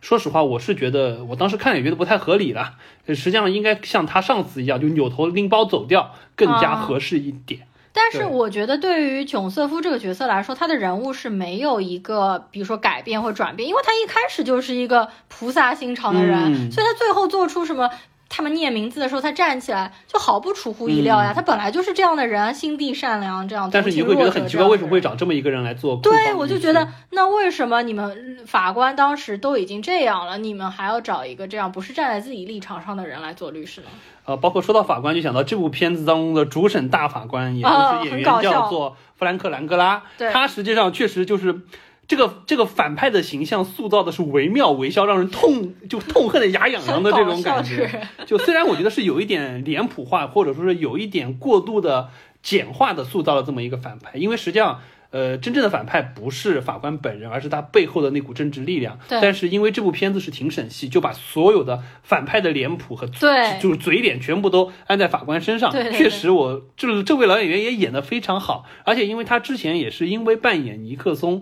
确确实提获得了奥斯卡的提名，所以我觉得还是这个演员挑选的还是蛮有意思的一点。嗯。这个法官一出来的时候，我以为他是一个非常稳重的老法官，就给我感觉，比如说我们以往看这种庭审戏，法官基本上都不说话，而且非常的稳重，他只在偶尔几个地方说两句嘛。结果他一上来就废话这么多，他一上来就说那啥啥跟我没有亲戚关系。先是那个 Dellinger 这个名字念 不清楚，又是 Hoffman 这个事儿，对吧？对。再次强调一下，我和他没有任何亲缘关系。我一开始以为这法官是刻地想要缓和一下法庭气氛，就是可能故意说两个笑话，后来。发现不是的，他是真的非常的傲慢。对，一方面就是傲慢，而且处处针对他们。对，包括就说，实际上我们刚才提到，就是他和那个艾比霍夫曼都叫霍夫曼，他成精了之后，艾比还还喊他爸爸，意思是 Oh father 这种感觉。对，实际上这部片子就是说我当时看他们外媒在说，就是翻当时的事件啊，呃，实际上因为有艾比霍夫曼这么一个 Yappy。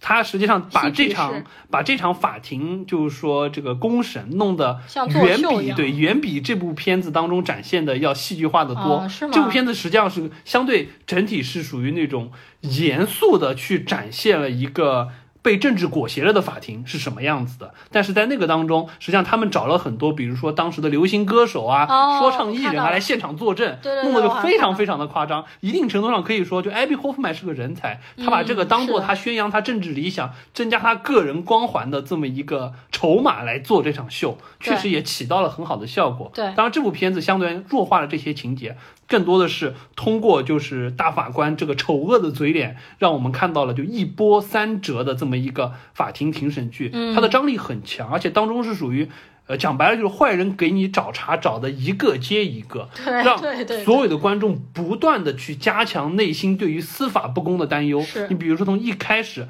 陪审团成员的更换，把所有倾向于你们的各种各样的原因替换掉，完了之后呢，就是说 OK，你律师不在场没关系，我们继续审。称打死就不让那个黑豹党的人律师在场，或者说是让他可以就找现场的律师怎么样？对，包括说好不容易找到了之前的那个总检察长，对，一开始先是说啊你不能出庭，他们说这个法律不允许。那这个人总总算答应出庭了之后，居然还可以说我先让陪审团回避，我来判断一下值不值得，或者说应不应该。最终确实也没有达到那一块。对他那个前总察长。总检察长是那个叫啥演的，就是那个鸟人，然后也是 Batman 那个，反正就是他在这部片子里面演的还挺好的，就很搞笑这一个。Michael Keaton，对对，Michael Keaton。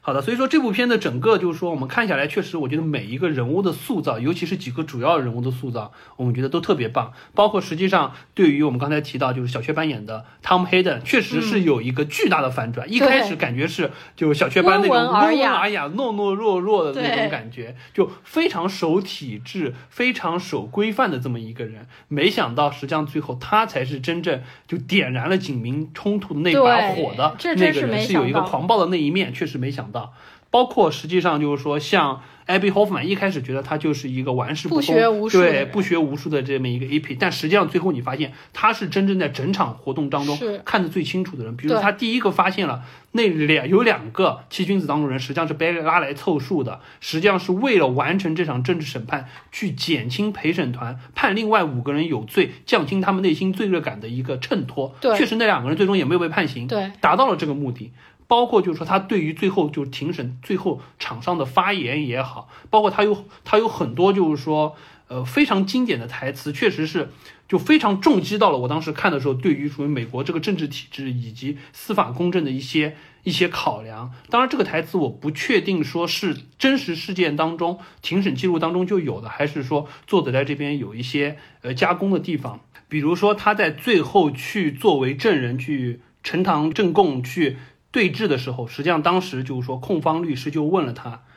你在来芝加哥之前有没有想法说要来煽动这些东西？”他当时犹豫了很久。法官就说：“你犹豫了这么久，是不是我应该对你的动机产生怀疑？”他说：“实际上，呃，我需要犹豫这么久，是因为第一次我需要因为我的想法而考虑是不是应该受到责罚。”对，I've been trial for my thoughts。这个实际上是一个非常非常强的，就是说重击。我相信在场所有的人听到了之后，都会觉得，确实每个人内心的想法，实际上是每个人最终尊严的一个体现。嗯，如果说因为想法而需要被判刑的话，那么这个世界的整个司法体系都会重新颠覆，就可能我们进入到了一个三体世界绝对透明化的这么一个司法公正的体系。包括他也在提说，如果一个国家的公民就是说厌倦了通过司法体系来达到真正的。民主的话，实际上是应该通过和平的方式推翻这一届的政府。嗯，那么使用的方式是什么？就是四年一次的选举。这个事儿实际上放在就是说这部片子上映的这个时间点，我觉得特别讽刺。一方面，我们知道芝加哥七君子的这个当时的事件，实际上。正好和我们现在就前段时间美国国会山的那一次冲突事件对应上，就会觉得特别的讽刺。对对对。再加上实际上，Trump 整个团队他背后以及他的那些支持者们对于选举的不认可，和这个当中他所说的这句话，确实我觉得也是非常有，就是说针对性的一点。我觉得确实看完了之后，对应现在的时局，我觉得同样的历史事件可能在不同的阶段会以不同的方式上演，嗯，但最终实际上都是对于。美国民主制度的一个抨击，以及对于美国民主制度之下政治重压之下整个司法体系公正的这么一个评判，所以我觉得这部片子卡在今年一定要上，并且就是说对于这些演员，包括实际上像对于演 Abby Hoffman 的这个演员本人，嗯，他自己也是一个就是非常反 Trump 的人，对，他还在当时副总统彭斯在一场演讲中，他打扮成 Trump 的样子去捣乱。所以说，他这个演员的选择也是有很强的针对性，所以我觉得这部片子确实背后能看到很多能和现在对应上的东西，我觉得哎，确实蛮有意思的，包括这些台词，确实也是有很强的冲击感。嗯，这个也是艾伦·索金，我觉得拍这个电影非常大的一个目的嘛，他就是想和现实的社会当中这个 Trump 的政府给联系联系起来，就是现实和这个电影当中的这个故事。而且没想到，呃，后来就发生了这个白宫，呃，不是白宫，国会暴动，对对，然后就和这部片子感觉特别特别的联系在一起了。而且就是说，实际上说到这个，就你可以看到这部片子当中，他一直会去讨论的一个主题就是。警民发生的这场流血冲突，究竟是谁煽风点火打的第一枪，或者说是挑动的第一战？那我们在这个片当中看到，实际上是 Tom Hayden 他那一番喊话导致了这场事件失控了。那么回过头来说，实际上在所有的这种游行示意、就示威抗议过程当中，都会有这么一个问题，就是所谓呃陷入就是说群体心理学困境的乌合之众，会在一种不能。控制的情况之下，陷入到一个混乱当中，那这个东西一定程度上是不可控的。我们实际上看到，美国有很多这种民主游行，包括说我们说一些不管是黑人的平权运动也好，或者说少数裔的平权运动也好，我们之前也聊到过，都会莫名其妙引发成流血事件，最终导致像之前的那个就黑人命也是命的这个事件，也导致了很多的问题。对，所以说我觉得这个可能回过头来看是这个片子它会引申出来一大串基于美国现在所谓就是说这个政治公平这一系列的问题所带来的一个后续的影响。嗯。就可能一开始他们这些，比如说，比如说七君子，他们可能是想着要有一个非常和平民主的一个游行示威，但是当中总会混入一些人，然后把整个游行示威变成了一场暴动啊。比如说里面喊话的人，什么拿下那个山头，take the hill，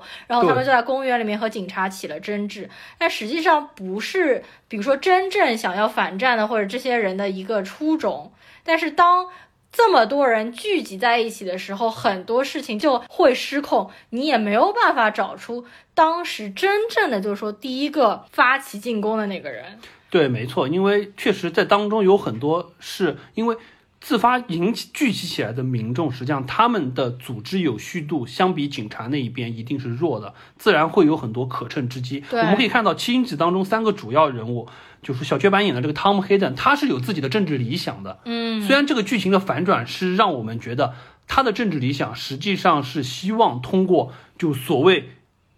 甚至不是流警察的血，流的是我们的血，对，来血染整个芝加哥，达到政治请愿的一个目的。但是他的最终理想，实际上既不是说是反越战，也不是说是为了民主政治请愿，实际上是为了他的政治理想宣扬以及他未来从政铺下道路。确实，这个人最终也是，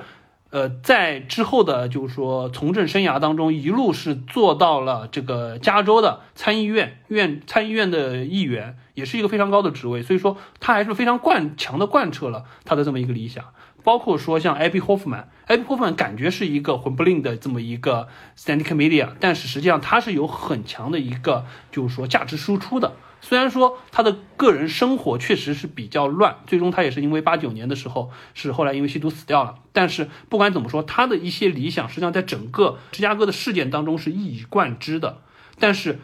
所有这些事件的失控，并不是他们能掌控得了的。所以说，这会也是，就是说，可能会给呃美国现在他们真正不断的想要去做一些请愿、抗议、冲突的人提一个警醒。实际上，我相信在国会山那个事件一开始，可能绝大多数人也没有想到会发展成这个样子，甚至说可能就是一些极端组织者在当中挑个头、点个火，最终就导致成这么一个事件。那太容易失控了。呃，然后那个 Abby Hoffman，他其实当时就是反对越战的时候还。就搞出了很多现在也留下来的，比如说活动，或者是现在大家津津乐道的一些图片吧。就比如说嬉皮士的女生在枪管里面插一朵花，这些图片实际上也是给当时个环境一个造势吧。然后，因为我最近正好因为回顾那个扎导的电影，又回去重新看了遍《守望者》嘛。呃，《守望者》二零零九年的时候，当时那个电影导剪版的话大概三个半小时。呃，我就是正好又重新看了遍，还是非常的棒。而且《守望者》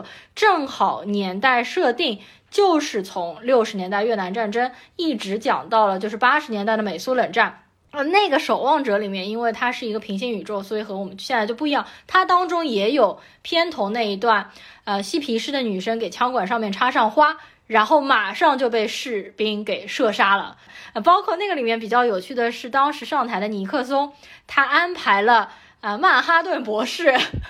一个非常大的蓝人，还甩着鸡鸡跑到了越南，然后把越南的人民给臣服了。所以当时美国是越南战争当中是胜利了。所以尼克松一直都没有下台，他也没有什么水门事件被弹劾，他就一路做总统，一路做到了八五年。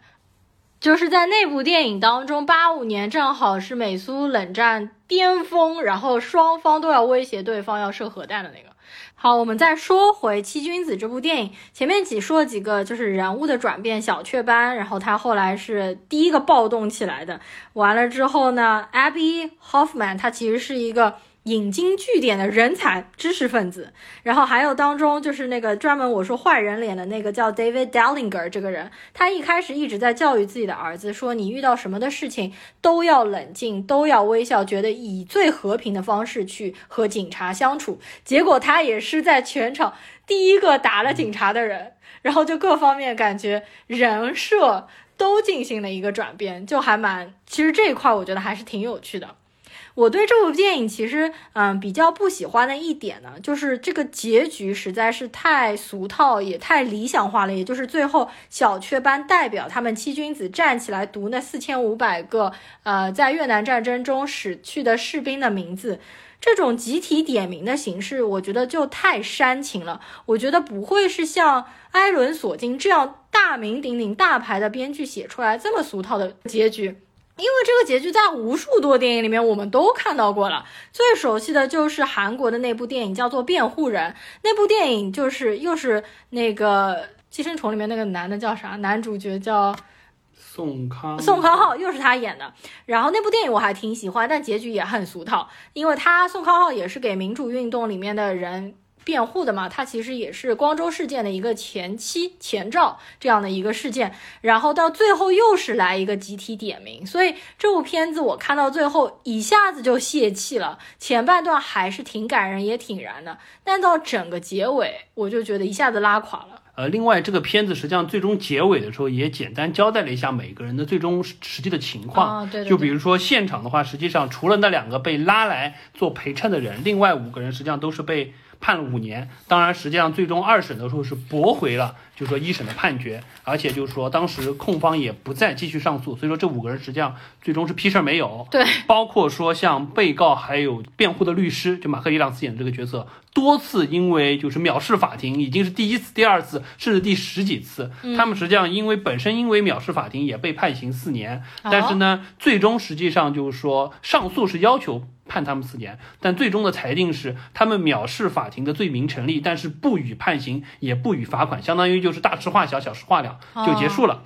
包括实际上对于这个大法官，后续也是提到他实际上相当于是也没有获得什么好的名声。但是这一块实际上不禁让我想到，就是说现在这个时局啊，我们说到，就因为美国一直在说所谓的三权分立，尤其是公权力在这一块，相当于是作为司法体系这一块整体对于。总统的就政治行政这套权利，实际上是有一个相互制约性的，它是维持一个相对独立的方式。包括我们说到所有最高法院的大法官，包括巡回法院的法官，实际上是终身制，可以使他们就是说相对一定程度上坚守自己内心的一些政治信仰，或者说是一些评判的标准。但实际上，我们也提到。川普这哥们儿下台了之后，他留下的政治遗产当中，其中有一个就是他对于司法体系带来的深远影响。我觉得这部片子确实一方面可能拍的比较早，一方面这一块可能也不希望做更多的阐述。实际上，我觉得在这一块对于美国三权分立是有一定影响的，因为比如说，川普在他在任期间，美国的就是最高法院的大法官，他提名了有三个，一共应该是七个，他提名了有三个都是保守派的大法官。那这个东西一定会对美国的，就是司法体系带来影响。包括在美国，他一共提名了两百多位保守派的联邦法官，而且这些人实际上年纪都非常轻，比起像在奥巴马时代提名的那些法官，可能要年轻个十岁左右，可能平均年龄只有四十多岁。那么也就意味着接下来的二三十年之内，这些法官在任期之内一定会对美国的整个司法体系的偏向性产生很重的影响。嗯，所以说我觉得这部片子一定程度上。让我们看到的是一个相当极端的情况，就是所谓被政治裹挟了之后的司法体系演出的这么一场闹剧。对，那可能带来的极恶的情况是怎么样？但是实际上背后这种情况可能现在再也不会出现，但是在潜移默化当中，一些保守派留在就是说整个司法体系当中的影响，一定会对美国的政治带来很大的影响。包括像 Trump 可能四年之后他还想要卷土重来。哇，他都八十一岁了。啊，你别小看 Trump，现在。创不在就国会山事件之后，不是推特把他的微把他的那个账号也停了，然后完了之后就是说这个共民主党还说要再起诉他，可能让他成为唯一一个在任期之内被二次弹劾的总统。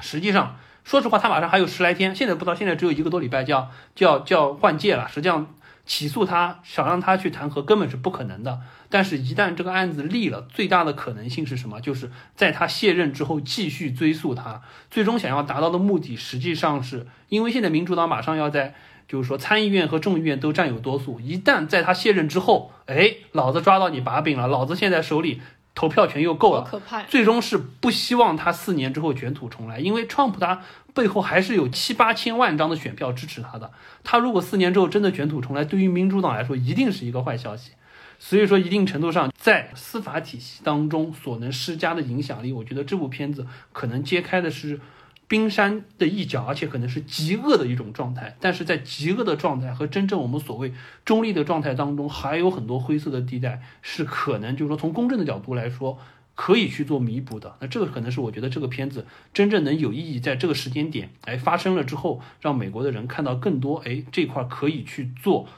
改进或者说是去做修正的地方。嗯，我我想起来，就是我前面说到守望者嘛。我不是说，就是尼克松他一路做总统做到了八十五岁嘛，然后在那个电影最后的时候就很有趣，他们白宫里面两个官员在讨论说，哎，你听说了吗？八十八岁的里根他还要竞选美国总统，然后另外一个人就说，里根怎么可能做总统呢？白宫里面怎么可能有一个牛仔演员来做总统呢？然后又又嘲讽了一下里根，就很搞笑。我们上一次聊神奇女侠的时候也正好讲到，对吧？里根是一个非常非典型的一个美国的演呃，没错，总统演员出身的。对对对，那你回过头来，你想一想，阿诺·施瓦辛格不也当上对吧？加州州长那还是不一样的呀。好，那么我们已经聊很久了，我们现在来把我们五家来报一下吧，因为前面没有那个。那朽木，你先从第一位到第五位来按顺序报一下吧。呃，OK，我的第一位呢就是刚才聊过的《芝加哥七君子审判》，第二位是《信条》，第三位是一九一七，然后第四位是《心灵奇旅》，第五位是刚才聊的《八佰》。嗯，实际上我在排名的时候，我还纠结了一下。我一开始的想法是，呃，就是芝加哥七君子审判、信条和一九一七是并列前三，不分前后啊。但是我介于芝加哥七君子它的现在的一个时局，尤其是美国现在最近的这档破事儿，我觉得实际上这部片子特别的应景，背后所能展现的东西和时局的对应性特别的强。我觉得可能这个就是我们之前一直会提的，就是。电影可能一定程度上能改变的东西，或者说是能引起人思考的东西，我觉得他做到了。信条牛虽牛，确实有一些缺憾。呃，一九一七的话，观感是强，但是就是说二刷三刷了之后，实际上它的新鲜感会降低。所以说，我会觉得可能就是按照这样一个排名。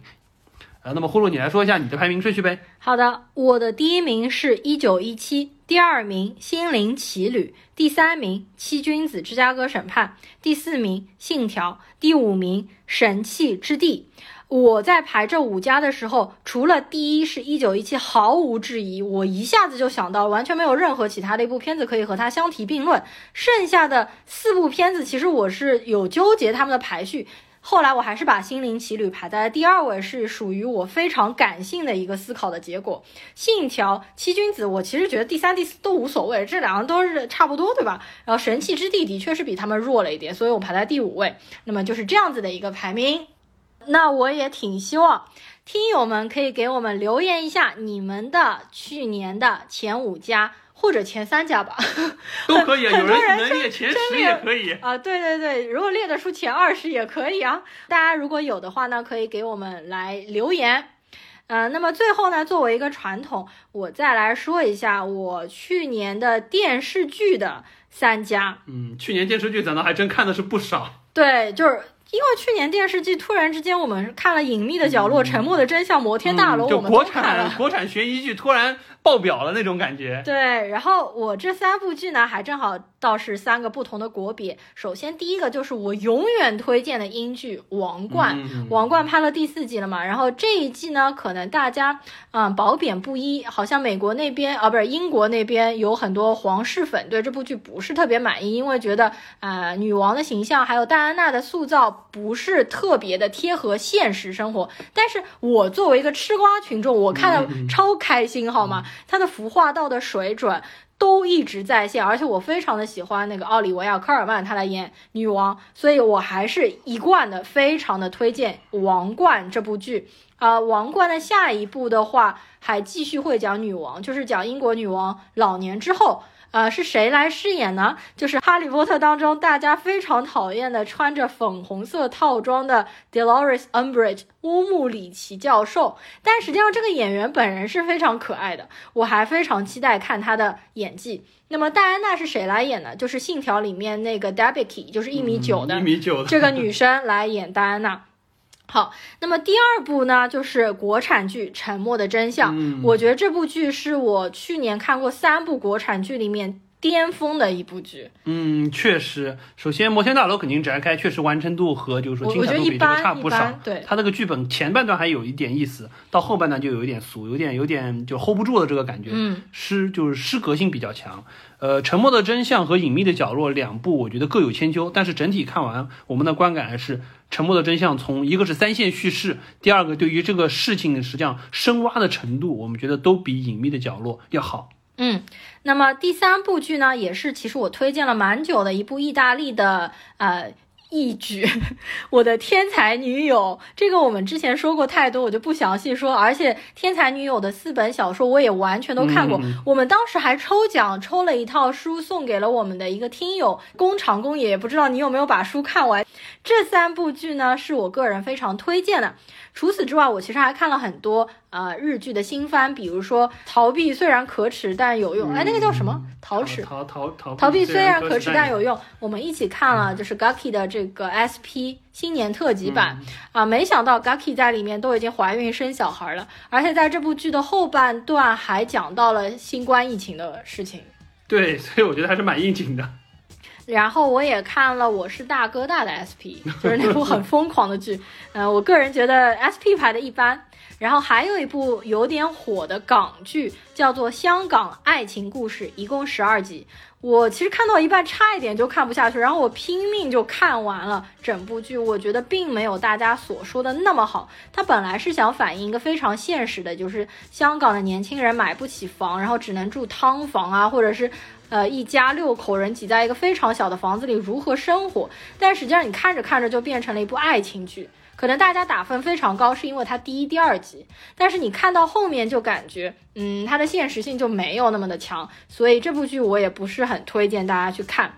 另外还有半泽直树什么的，呃，我觉得半泽直树喜欢他的会特别喜欢，然后不喜欢他的风格的还是有一些难以接受。好，那么。整体来说呢，这就是我们今天的整个的差不多尾声了。嗯，我们已经很久没有聊那么久了，但我觉得今天聊的还是挺酣畅淋漓的。把我们之前看过但是没聊的几部片子凑着一口家的名义 一口气都聊了。对对对，然后我们可能也快两个小时了，我们已经很久没有聊这么长了。那感谢听到这边的听友，而且这一期是二零二一年的第一个。节目对吧？嗯，接下来一个还不知道在什么时候 看了一下最近要上映的片子，好像 没有什么能聊，可能要熬到春节了。反正我们争取嘛，对吧？好，那么喜欢我们这期节目的听友呢，请给我们点赞和留言。然后有你们心目中的五家的片子呢，也可以给我们留言，我们可以一起来讨论一下。另外，也请给我们的专辑来打一下分数。这样我们专辑的排名呢就可以再上升一点点。那我们下次再见，拜拜，拜拜，新年快乐。